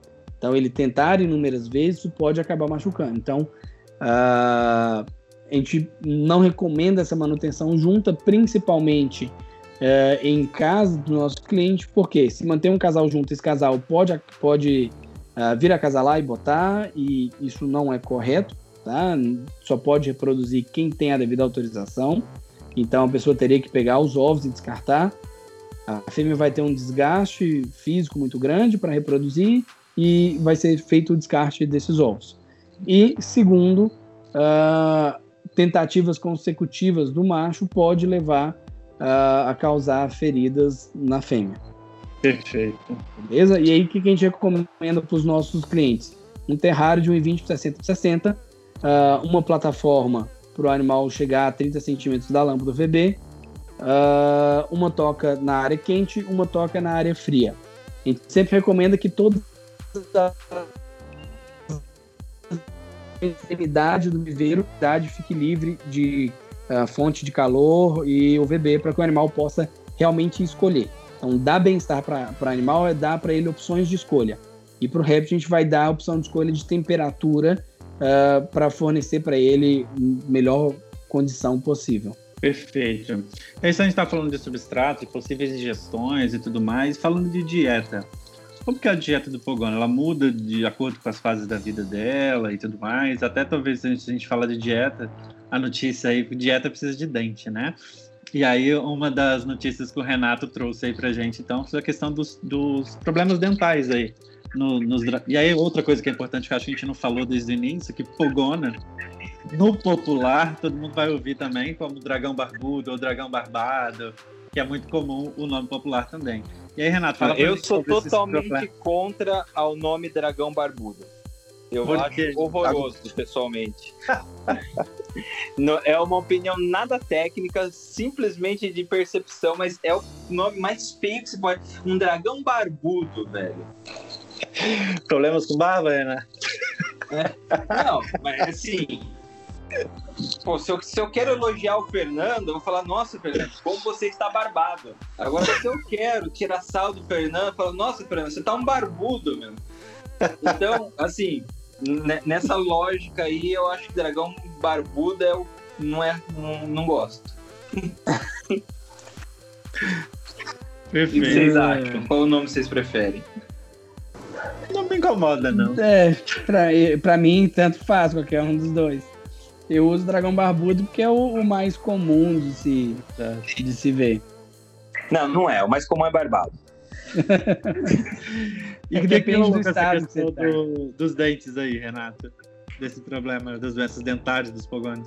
Então, cara, um artigo da, da Hepatologic Medicine Surgery de dezembro também saiu de um. Eles fizeram um retrospectivo de problemas dentais em pogonas, uh, que são problemas relativamente comuns, aparentemente, em dragões barbados ou barbudos da, do Reino Unido. É, e eles encontraram, né? Porque, assim, no nosso, no nosso hobby, né, na, na, na tribo reptiliana, é, tem várias lendas, né, porque assim, são verdades que acabam virando verdades de tanto que você repete elas, né. Então, uma um dos problemas que as pessoas falavam de por que os dragões barbados ah, tinham problemas dentários era por causa da textura da comida que era oferecida. Por exemplo, se você desse uh, comidas muito macias, por exemplo, a larva de mosca soldado ou, ou outros insetos que não, não tivesse tanta casca, você ia ter problemas porque o bicho não desgastava, quebrava e formava. Uh, se tinha algum problema na saúde bucal do bicho, né? Esse estudo não encontrou relação em relação à, à textura da comida com os problemas dentários, mas encontrou uma relação com frutas, cara. Então, os pogonas que comiam frutas tinham muito mais problemas de dentes do que os pogonas que não comiam frutas. É o que leva a gente a pensar, né, por causa do açúcar, tudo, né? É, meio que repensar o que, que a gente tá dando nas pogonas, né? Não sei o que vocês pensam disso aí. E qual seria, então, Jorge, também a, dieta ideal? Então, como que se prepara a dieta dos pogones? Bom, o que, que a gente faz aqui? Na fase inicial, quando eles eclodem, é 100% inseto, tá? Então eles vão comer aí basicamente grilo uh, ou barata dúbia até o primeiro mês de vida, mais ou menos. 15, 20 dias ali, a gente começa a introduzir um pouquinho de folha, mas a gente vê que eles pegam mesmo efetivamente essa folha mais para frente. Então a gente vai introduzir folhas escuras. Então, couve, mostarda, radite, escarola, agrião. O que, que, é radite, Jorge? É uma folha escura, é um. Cara, semelhante a uma espada de São Jorge, mas nada a ver, é só o formato. Então a gente vai usar folhas escuras, tá? A gente vai fazer um, um basicamente o diário é um mix de uh, cenoura ralada, bom, nas couves. Então couve e mostarda, a gente oferece como folha todos os dias. Uh, a gente oferece bastante cenoura ralada e eventualmente a gente vai oferecer beterraba ralada para os bichos, tá? Uh, então essa é a dieta de vegetais básica que a gente oferece. A gente vai oferecer isso, a gente adiciona essa salada a partir do 15 dia, mas efetivamente eles começam a devorar isso a partir de 30 dias, é, junto com os insetos. E aí, insetos, a gente usa uh, basicamente grilo. A gente está usando agora uh, o, a larva que o Renato falou aí, né? A larva soldado. A gente começou a introduzir isso agora para alguns animais para fazer um teste. Uh, então, eles vão ficar com isso e suplemento de cálcio. Aqui a gente oferece suplemento de cálcio diário para os nossos filhotes e para os adultos três vezes na semana. Tá? Então, uh, a gente vai ofertar cálcio para eles junto com essa dieta. Uh, a gente tem testado, e eu uso já comida industrializada da Exoterra. Eu tenho uma vantagem que eu consigo trazer isso de fora, né, com uma certa facilidade. Eu tenho parentes que moram fora, então toda vez que vem eles repõem estoque para mim. Então a gente usa a ração de pogona da Exoterra é, e eu estou testando agora a Komodo, tá? A aceitação foi muito legal, uh, foi assim, me surpreendeu. Eu botei, vários animais comeram, pegaram e parece que é bem palatável, porque eles mordem e continuam uh, comendo. Não é, é às vezes, por exemplo, alguns não gostam muito de comer beterraba, então eles mordem, dão, sentem o gosto e jogam para fora, sabe? É, é, bem, bem legal isso. E o único cuidado que a gente tem assim com, com essa preparação de dieta é lavar muito bem essas, esses vegetais, porque a comida vai ser a fonte de, de contaminação para esses animais, né? Então, no vegetal, a gente lava muito bem. A gente só usa vegetal de consumo humano, então, gente, é supermercado mesmo, feira, o que estaria disponibilizado para o humano não é o resto de feira. A gente usa realmente uh, o animal, o alimento com qualidade de consumo humano. E uh, na cenoura ralada, a gente rala o mais fininho possível para poder facilitar um pouco para eles ali. Basicamente, a dieta. Oi. Você mistura bem tudo ou você deixa separado? Não, eu jogo tudo lá e eles vão escolhendo. Uma coisa que eu percebi, as folhas, quanto maior em, em viveiro coletivo, né, que são os filhotes, é porque eu falei da sociedade, deles serem sociais lá, lá atrás, mas eu não falei. Quando filhote, eles são sociais. Eles usam um comportamento de aglomeração para reter o calor do grupo e não perder, não perder metabolismo durante a noite. Então, eles são bem sociais na infância. É, e aí eu, eu, a gente oferece folhas de tamanhos maiores com a cenoura ralada em cima. Porque quando eles começam, um começa a comer e puxar a folha, uh, o movimento que estimula muito esses bichos a comerem, eles vão lá e começam a pegar a folha porque tem um, um comendo. Né? Isso é, é, bem legal, assim. Mas eu não misturo, não. Eu ponho as folhas, em cima de tudo e, e pronto. E manejo, Jorge? Como é que funciona aí? Troca de pele, limpeza de terrário, frequência? É tranquilo?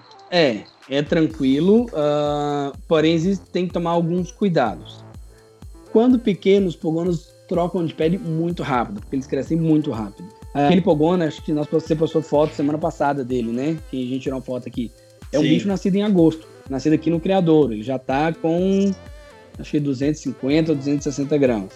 E eles Rápido, nascem com duas, né? Com dois gramas que eles nascem. Uh, então, assim, cresce muito rápido. E é rápido implica em trocas de peles muito rápidas. Uh, normalmente a umidade é um problema para pogona, então muitos lugares vão criar o pogona sem vasilha d'água para aumentar a umidade do recinto e ou e a água que ele vai ingerir vai ser borrifado em cima da salada ali. Uma parte da semana a gente põe vasilha d'água, mais ou menos um, dois dias a gente põe ali uma vasilha d'água para eles entrarem se quiserem. Mas enquanto estão aqui, a gente dá banho de água. Então, toda vez a gente limpa o recinto todo dia pelo volume de animais. Então, eles ficam no banho enquanto a gente está limpando o recinto. Isso para evitar a perda de dígito, perda de ponta de cauda, que é muito comum em lagarto, principalmente em lagarto pequeno né, que vai fazer a muda, acaba grudando ali, não faz a, a, a equidise por completo, uh, por questões de, normalmente, umidade, tá? Qualidade ambiental relacionada à umidade. Então, a gente põe esses animais para se hidratarem diariamente em um banho. Uh, quando chega na casa do cliente, ele já chega um pouco mais velho. A gente recomenda que ali nas primeiras semanas, primeiro mês, dê um banho diário, cinco minutinhos de água morna, uma água suficiente para molhar uh, metade do corpo do bicho, que ele não tenha que ficar nadando. E aí depois, quando o animal vai crescendo, ele vai diminuindo essa velocidade de troca de pele, é, isso vai reduzindo essa frequência de banho para uma, duas vezes uh, por semana. Tá? A limpeza do terrário, a gente recomenda. Se vai usar substrato solto, então tem que tirar todos os dias urina e fezes. É, né? De qualquer jeito, tira e não tira só a urina, tira um pouco a mais daquele substrato e acaba repondo. Uh, enquanto está usando papel, a gente recomenda a troca completa do papel. Uh, eu gosto de limpar toda vez que o animal uh, defeca, toda vez, uma vez por dia, né? Então, todo dia, tira aquele papel. Se for toda vez que o animal defeca, você vai trocar várias vezes ao dia para um, um lagarto. Uh, então, não deixar sujo de um dia para o outro, não deixar sujo dois dias. Porque quanto mais limpo tiver o recinto, uh, menor é o risco de dar problema. Menor é o risco do animal uh, ingerir esse cocô, dele fezes e aí acabar a psicção de parasito caso o animal esteja parasitado. Então, quanto melhor sanitariamente, mais o recinto mais saudável o animal uh, estará. Ótimo. Manuseio então desses animais. São agressivos, não, super tranquilo, aquele espinho machuca que as pessoas acham. E aí falar um pouco também se aquela mudança da cor da barba, né? Se isso é um indicativo se ele tá irritado, do tipo, não mexe com ele ali quando a barba tá preta ou escura. Como é que é esse manuseio? Bom, manuseio. Uh, igual eu falei, eu apaixonei, são animais extremamente interativos. É assim, é muito, muito legal. Uh, eles aceitam o manuseio muito bem. Então, às vezes, a gente tem que se vigiar para não manusear demais, em excesso, ficar o dia inteiro com o bicho uh, no colo. Uh, a questão comportamental desses animais é bem legal. Eles têm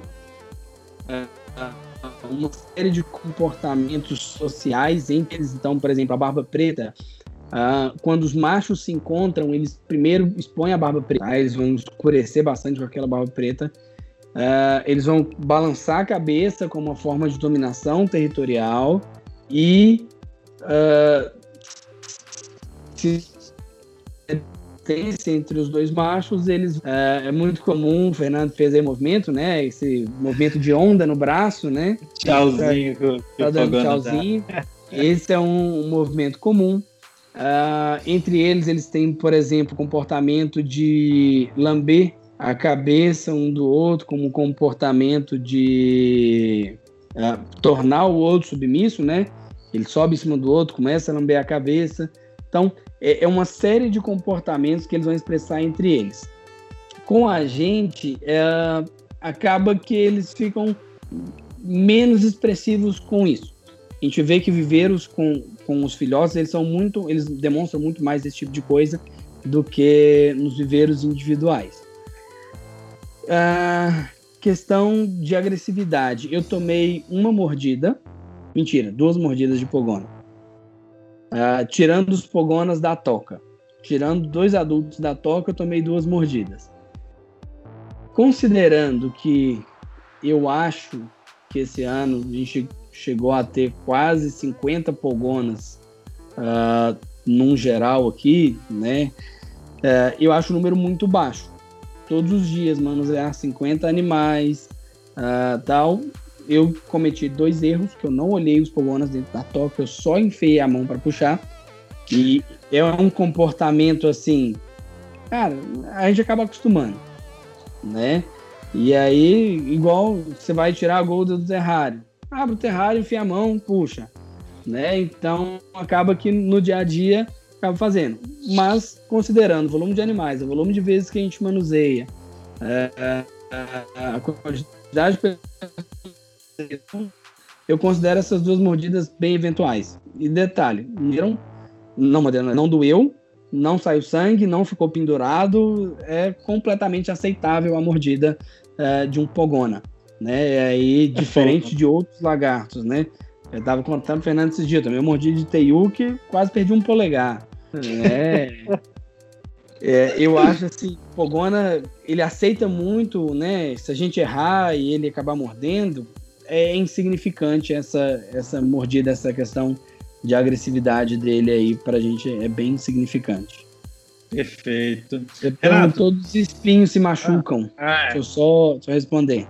Na hora da contenção, se você conter errado, ele vai bater com os espinhos assim da bochecha e aquilo incomoda muito mais do que a mordida. Mas no dia a dia, no manejo normal, no proprietário, é sem nenhum, nenhum problema uh, manusear um pogão. O espinho não vai nem fazer diferença. Perfeito. Renato, entrando na área de, de veterinária mesmo, quais são as doenças mais comuns ou casos mais comuns que chega é, com relação à pogona e como que a gente pode prevenir isso? Cara, assim, os casos mais comuns que eu vejo são os relacionados mesmo com a dieta e, e radiação. Então, acho que tudo que dá para prevenir, o Jorge já foi bem claro aí, né? De, de manter a dieta, manter a alimentação é, do, dos minerais, enfim, né? Outro problema comum são as doenças dentárias. E só que eu queria falar, cara, que quando eu tinha clínica, uma das coisas comumente que eu pegava, e principalmente nos, nos no silk, né, que são sem escamas, era, eram problemas de pele. E o Jorge pontou isso aí também, falando do, é, da, da, da, radiação, que eles, você pode oferecer menos para eles. Né? E basicamente isso, mas eu também nunca vi um pogona morrer de velho, cara. Legal. e aí, falando de, de, morrer de velho, de prevenção, de quanto, quanto tempo geralmente um, um, um proprietário deve levar um fogona para fazer um check-up? E aí, já lembrando também que é uma coisa que todo mundo pergunta quando vem falar de pés não convencionais, tipo, de quanto tempo vermífuga dá remédio para verme? E é uma coisa que eu sempre falo do tipo, quando o veterinário recomendar, né?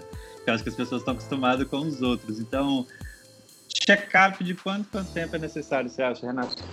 Cara, eu acho bom um check-up, pelo menos assim, uma vez é, por ano. Só que quando, se você é um marinheiro de primeira viagem, se você acabou de comprar o seu primeiro polgona, se você não tem experiência com outros lagartos, eu acho legal você fazer uma consulta de, de orientação né?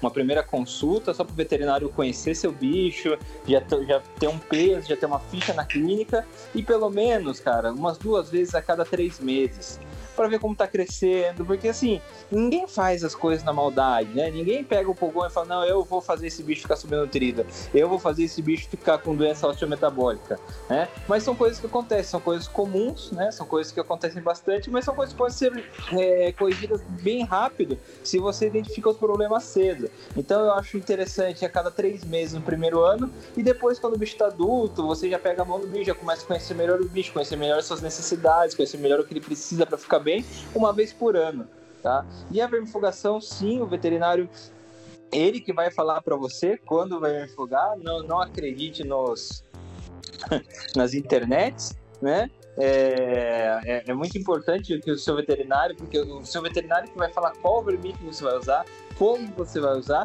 de acordo com o seu animal e de acordo com as suas possibilidades, né? De, assim, de tempo, uh, o que, que você, o bicho, seu bicho está mais exposto na sua casa, né? Então essa visão do veterinário é muito importante, só que ela é bem individual. Então não tem, não tem uma receita de bolo, né? Cada bicho vai ter uma exigência e só o teu veterinário vai poder falar isso para você. E aí, uh, e aí para gente encerrando já o tema do dia, falando do checklist aí do proprietário, Jorge, isso é um checklist quando as pessoas compram um Pogano lá no, no Dinopet, ele recebe isso, é isso? Ele tem um checklist? Esse checklist está no site disponível para quem quiser checklist ele está no site. Uh, que a gente desenhou o nosso site para poder uh, tornar a experiência de compra única. Né? Então, tanto é que hoje, uh, se você escolher um, um animal disponível no site e tentar pagar ele na hora, você não consegue. Tá? Depende, a gente não quer que as pessoas comprem por impulso. É, eu sei, porque eu tive problema com isso. Eu, eu, eu sou totalmente impulsivo. A gente quer que a pessoa compre sabendo o tudo. Então, quando lá no nosso site uh, tem, tem algumas abas, né? Por exemplo, assim, preparando para o seu Dinopet. Uh, essa aba é onde encontra o checklist. E aí tem um checklist para Gecko e para Pogona, que são os animais que a gente está disponibilizando agora. Uh, ah, para os próximos animais, próximas espécies que a gente tiver, que for disponibilizado, também terá esse checklist, que é o que a pessoa precisa ter para receber uh, o animal dela. Então, vai ter lá uh, se vai precisar de um VB, se não vai precisar, qual terrário que a gente indica, né? É, se você já achou um fornecedor de, de alimento. de alimento, se você não achou, né? Então, tudo isso é importante a pessoa já estar preparado uh, antes de, de receber o animal. Né? Então, uh, disponibiliza isso lá no site para o pessoal fazer um download, uh, encaminhar para a loja que, que ela tem confiança, ou procurar na internet, comprar do jeito que for, para ela se orientar um pouco aí uh, para não chegar o bicho, ela não ter os acessórios, ela não saber o que comprar e acabar, às vezes, até gastando muito mais do que precisa, comprando uh, coisas desnecessárias e coisas, às vezes, que vão uh, fazer mal para o bicho. Né? Então, uh, Pogona, por exemplo, a gente realmente não recomenda placa ou pedra. E Perfeito. aí, às vezes, alguma loja que não conhece, não entende, vai ofertar isso para o cliente e ele tem que saber que aquilo não é pro animal dele. Então, por isso a gente criou os checklists para a galera. Show. E quem quiser acessar então é www.meudinopet.com.br. E além do checklist, tem até o manual de criação lá disponível também, que vale a pena o pessoal ler antes, né? Tem lá de tanto de lagartos, tanto de serpentes, no site do Gibais Brasil tambem, né? Serpentes nosso ainda não está no ar. Não está no ar? Tirar esse botão daqui. e lá no www.deboiasbrasil.com.br também tem o de serpentes. Então, já que o do Dinopet ainda não está disponível, temos um outro manual aí para galera é, ler, estudar um pouco antes de adquirir seus pets e não adquirir por impulso, né? Como o Renato bem lembrou. E aí, pessoal, vamos para a dica cultural? Bom. Vamos lá, minha dica cultural vai ser uma série que está na Netflix que chama Zou é uma série bem legal, que ela mostra meio como se fosse uma revolução dos bichos, né? Tem uma mudança genética e os bichos não querem mais ser dominados pelos humanos e começam a se revoltar, começa nos felinos ali, eles começam a atacar as pessoas no mundo inteiro e aí começa toda uma corrida para estudar genética, biologia, ciência para tentar se tem vacina, se não tem, como faz isso. Uma série bem legal, se não me engano já tem três temporadas é, vale a pena, porque eles discutem muito essa relação do humano ali com os animais, essa dominação, a exploração e tudo mais. Uma série bem interessante. Eu assisti essa série quando eu tava morando com o Renato lá no Peru. É como? Eu não assisti? Eu assisti, eu, uai. Mas a gente ficava junto o dia inteiro, como que eu não assisti, Jorge? Não, uai. Na hora que eu ia dormir, eu sempre assistia um episódio. é, bom, é, eu vou recomendar o livro do Philip Fuzholly, né? É o Bearded Dragon Manual Care. Uh, eu recomendo toda a coleção dele, é assim, fantástico. São manuais de manutenção dos bichos que atendem uh, desde quem está tendo o primeiro lagarto até uh, alguém que cria, que reproduz. sempre tem coisa boa nos livros dele, sempre tem algum detalhezinho assim que você não lembrava, não pensou. Uh, então eu recomendo o, esse manual. Show. Cara, eu vou recomendar um podcast que chama 20 mil léguas. Né? Ele é um podcast de ciência, só que ele explica os cientistas como se eles fossem escritores.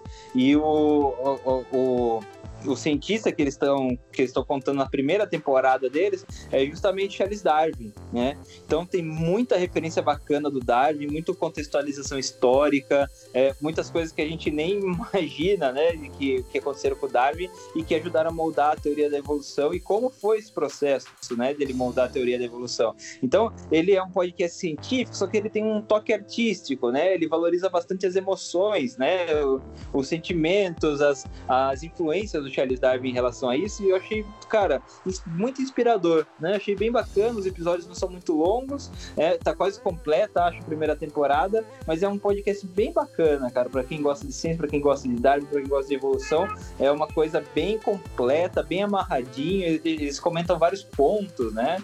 Ah, e vale a pena, vale a pena mesmo. Perfeito. Eu vou criar depois um destaque lá no Instagram do Meu Exótico, para quem não segue ainda, arroba Meu Exótico, que a gente pode ir é, colecionando essas dicas culturais lá. A gente deixa fixo para quem perdeu, para quem quiser link. Né? Às vezes a gente fala um termo que em inglês, você não vai saber soletrar, não saber buscar essas coisas, a gente pode fixar lá e ir colecionando isso lá e deixando arquivado. A cada nova edição a gente sobe lá as dicas culturais e deixa fixada lá. E aí, Fernando, o que você achou da experiência, cara? Eu adorei. Gosto muito de falar, né? Jornalista já gosta de falar pra caramba. Falar desses bichos, então, para mim tá sendo. Acredito que a cada episódio será um grande aprendizado, uma grande escola, como já era com vocês no Tribo Reptiliana.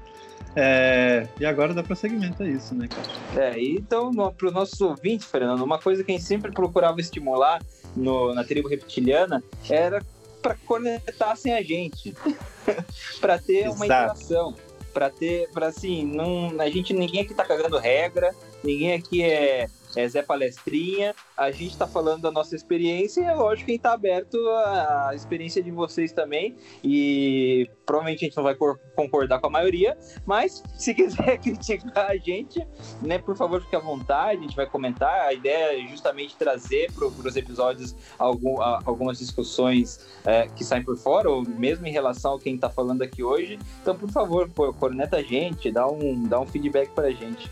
Exatamente. Vou deixar, vou abrir também caixa de perguntas lá para as pessoas fazerem essas cornetadas para gente. Geralmente a galera participa bastante. É, e uma outra coisa que eu acho interessante, talvez, a gente vou disponibilizar um número de WhatsApp para quem quiser mandar pergunta em áudio.